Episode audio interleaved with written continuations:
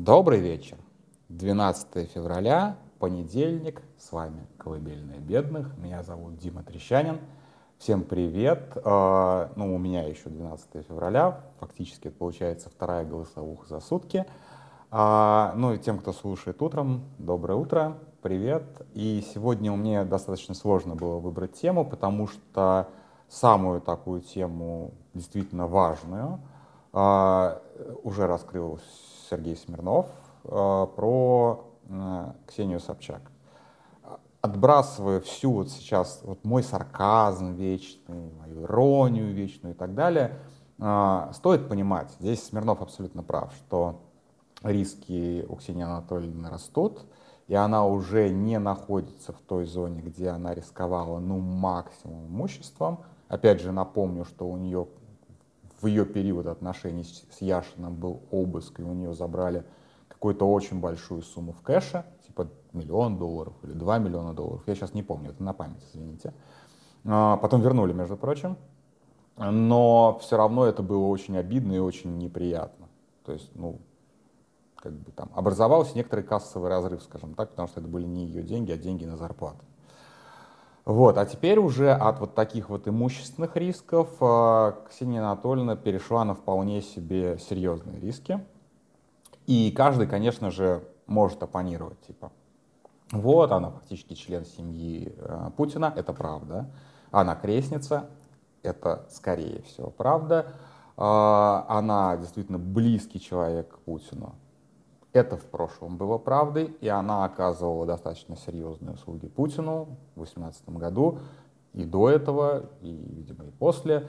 А, это тоже все правда. Но как бы, как говорили в одной там экстремистской организации, заслуги перед партией обнуляются в полночь, и, видимо, а, Путин примерно такого сейчас, это, к, так, к, такому, к такому же выводу пришел и обнулил заслуги, в частности, Ксении Анатольевны. Поэтому посадка ее сотрудников на серьезнейшие сроки, на большие сроки, чем действительно было оговорено, с достаточно кровожадным Ростехом и с достаточно кровожадным Чемизовым, это действительно очень мощный показатель. Вы всегда можете сказать действительно, что да, вот как бы, ну, член семьи, все остальное, но в диктатурах, в персоналистских диктатурах, члены семьи — это, в общем-то, далеко не самое безопасное, скажем так, занятие, потому что членов семьи убивают, членов семьи травят, член, членов семьи ссылают в монастырь, условно говоря, члены семьи бегут за границу, а потом их похищают и при, привозят на родину, где убивают, пытают и так далее. Одно, одна из первых внешнеполитических, скажем так, успешных операций России за всю ее историю — это, собственно, а, ситуация с сыном, а, с сыном Петра Первого, если я не ошибаюсь, которого, как сказать, добились экстрадиции из Италии, если я, опять же, не ошибаюсь. Так что здесь, в общем-то, то, что Ксения Анатольевна такой близкий человек, это как бы, не увели... как бы это не увеличивало риски. Ну, при этом это, безусловно, скорее всего, увеличивает ее иллюзии по этому поводу. Она уже пыталась, точнее, у нее уже была, видимо, на панике решение сбежать, и она уже бежала, потом ее убедили вернуться. Ну вот я бы на ее месте все-таки как бы немножечко вот здраво так вот как бы отошел от этой ситуации, посмотрел на нее сверху и заново переоценил все риски. Вот, опять же, если далеко, как бы, чтобы далеко не ходить, да, как бы я же не на пустом месте это утверждаю. Вот был такой э, диктатор Узбекистана Ислам Каримов. И у него была старшая, и есть до сих пор, скорее всего, о смерти не сообщалось, э, старшая дочь Гугуша, Гульнара Каримова. Она была, ну, если не де-факто правительницей страны, то де-факто правительницей всего, что в этой стране приносило деньги. В частности, под ней был весь телеком, она получала действительно гигантские взятки от европейских корпораций для того, чтобы развернуть телефон, телефонную сотовую связь, собственно, в стране и так далее, и так далее, и так далее. Там просто 2 миллиарда долларов, что ли, на взятки были. Но в итоге еще при жизни папаши на нее было заведено уголовное дело. А, была она под домашним арестом. получила такой достаточно лайтовый приговор. Но потом папаша умер, и все, как бы. Как только папаша умер, она, в общем, заехала за решетку, и, видимо, а, не скоро она выйдет, если выйдет вообще живой. То есть, как бы в Узбекистане есть такая, как бы, достаточно, как сказать, традиционная ценность, что люди исчезают в тюрьме, и больше о них никто никогда ничего не слышит. Вот, и это как бы, я, опять же, ее проблемы начались еще при жизни папаши, а это была его старшая любимая дочь. Ну, может быть, не самая любимая, у него еще младшая есть, но, тем не менее, как бы вот диктатору ничего не стоило свою дочку посадить под домашний арест, но это уже дало потом возможность его преемнику уже э, закатать ее по полной. По полной. Поэтому вот, учитывая э, печальную судьбу поп-звезды Гугуши, я бы на месте Ксении Анатольевны тоже как бы немножечко переоценил, как бы перевзвесил те риски, которые есть. Как бы Гугуша номер два, честно говоря, нам не, не нужна при всем как бы моем достаточно негативном отношении к, к Ксении Собчак. Совершенно у меня нет желания, чтобы как бы не буду я рад, если Путин ее посадит или путинские ее посадят. Вот как бы вот такое мое отношение. Но поговорить я сегодня хотел о другом. Извините за такую достаточно длинную уже почти на 7 минут вводку. В принципе, так тяну, потому что следующая тема будет тоже не очень длинной. А, Россия лишила себя бананов. Когда я переехал в Чехию, а, я, естественно, вот как бы таким, с таким достаточно крахоборским отношением сравнивал, что здесь дешевле, что здесь дороже, что здесь как бы, ну, как бы какие продукты качественнее, какие некачественнее и так далее. И в целом как бы у меня не было сильного ощущения такого разрыва, то есть что вот типа жизнь в Чехии по еде серьезно дороже. Ну, как бы, ну там где-то на 10, где-то на 15 процентов. Сейчас, разумеется, все это уже, наверное, не так, и сложно сравнивать из-за всех этих вот безумных курсовых скачков и, собственно, последствий ковида. Но, тем не менее, мне не казалось, что я на еду трачу сильно больше денег. Выбивались так вот плюс-минус только два продукта. А, курятина, которая в Чехии прилично дороже, в, ну, типа раза в два, наверное, тогда она была, может, даже в два с половиной.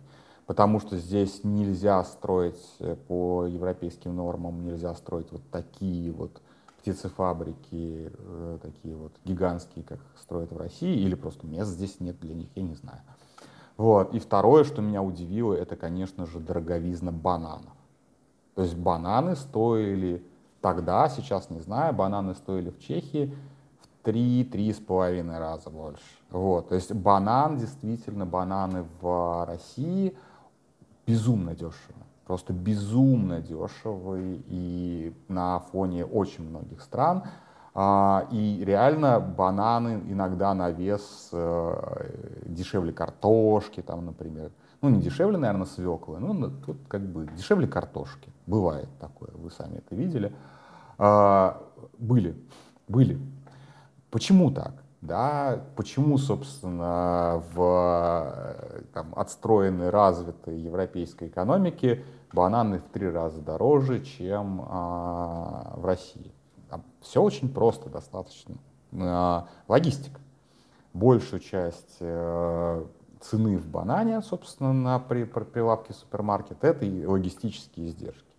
А, бананы грузят там, почти зелеными в гигантские-гигантские вот эти вот э, сухогрузы контейнеровозы э, в Эквадоре, и потом э, через, соответственно, через полмира а, они дозревают в этих контейнерах, отправляют э, в Россию. В России у России есть достаточное количество а, портов и достаточно развитая внутренняя сеть а, а, там, железных автомобильных дорог.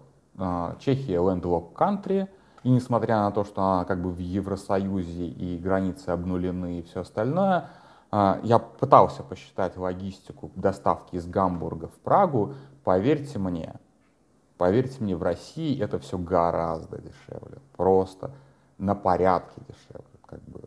Поэтому а, цена за бананы, там, условно говоря, ну, я сейчас назову цены, которые не существуют уже очень давно, естественно, я в российских магазинах не было тысячу лет, 100 рублей за килограмм, ну это, конечно, какие 100 там, 30 рублей за килограмм было, когда я последний раз был. Такое, конечно же, просто не может быть в стране, которая ну, прилично отстоит от моря, и даже при чешских, как бы при европейских, достаточно густых, как-то густой сети автомобильных дорог, все равно здесь как бы труд стоит дороже, перевозки стоят дороже, бензин стоит дороже, все стоит дороже, поэтому и бананы, соответственно, стоят дороже.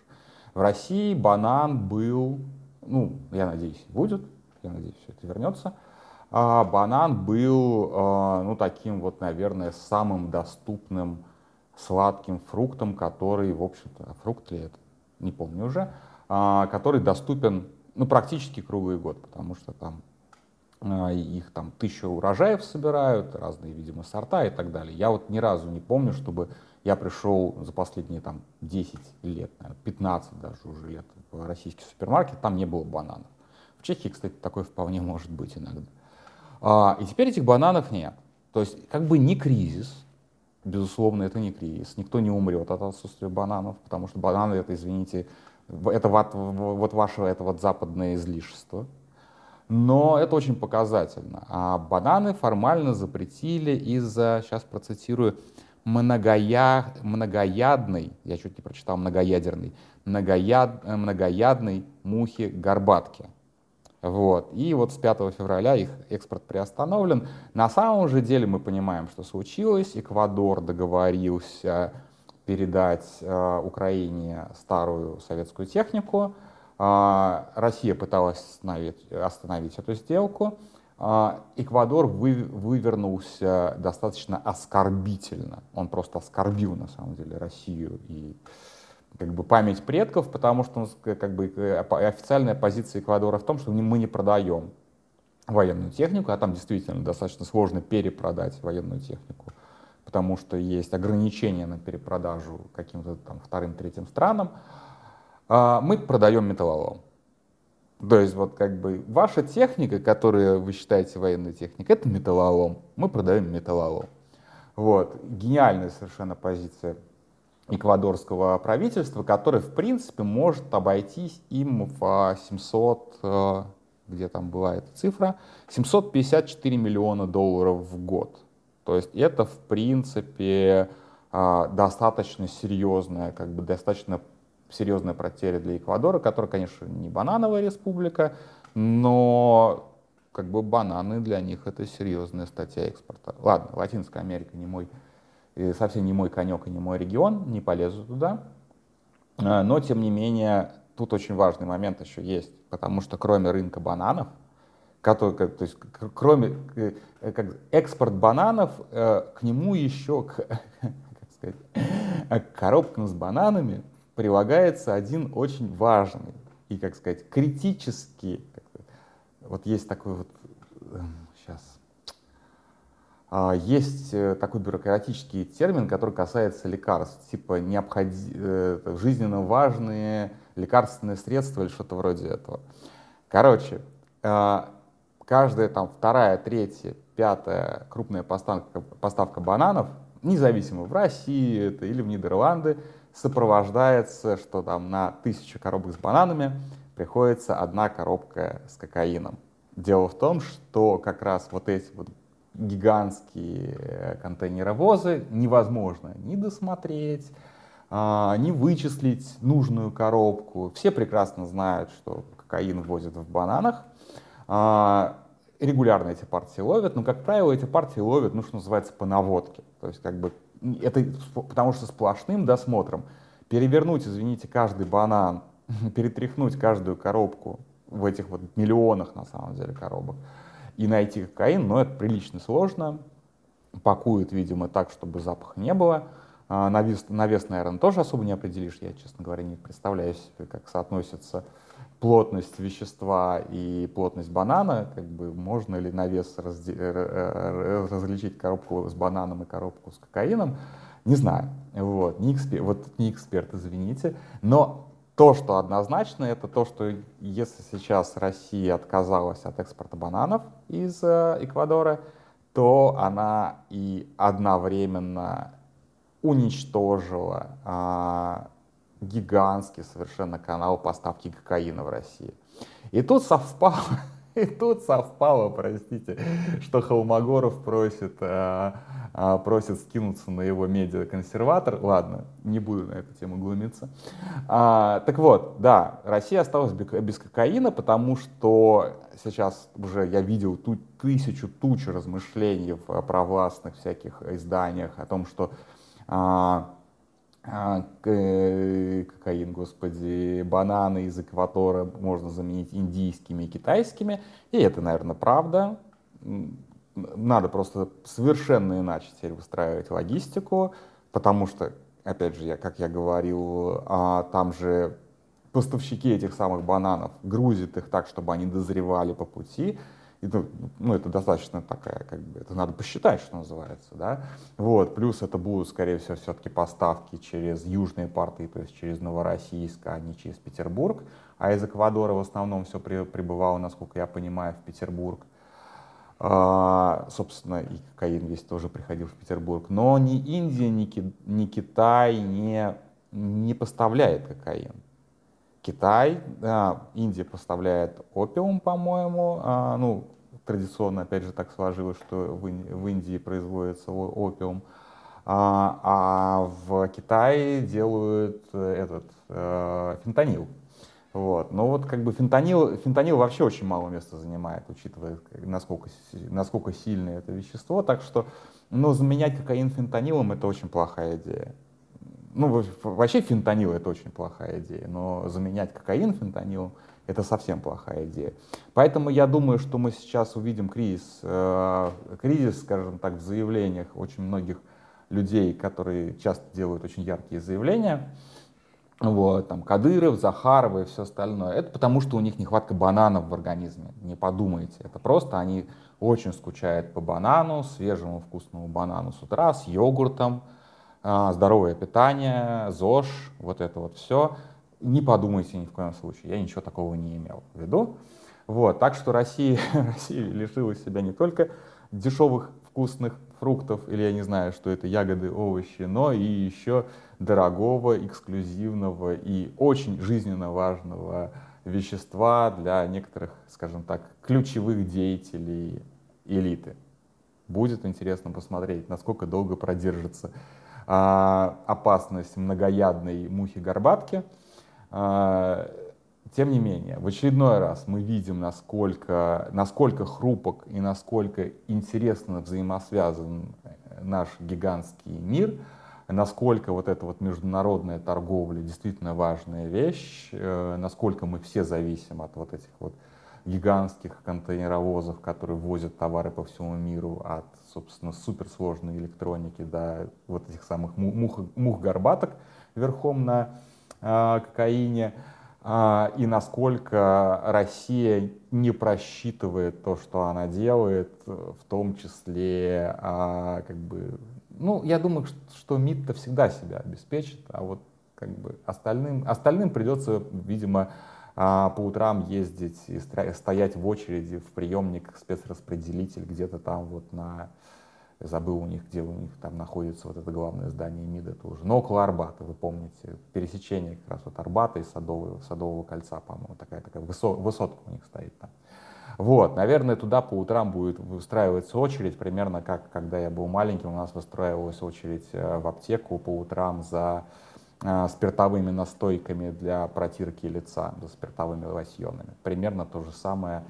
Я надеюсь очень сильно увидеть через пару-тройку месяцев. На этом все. Спокойной ночи.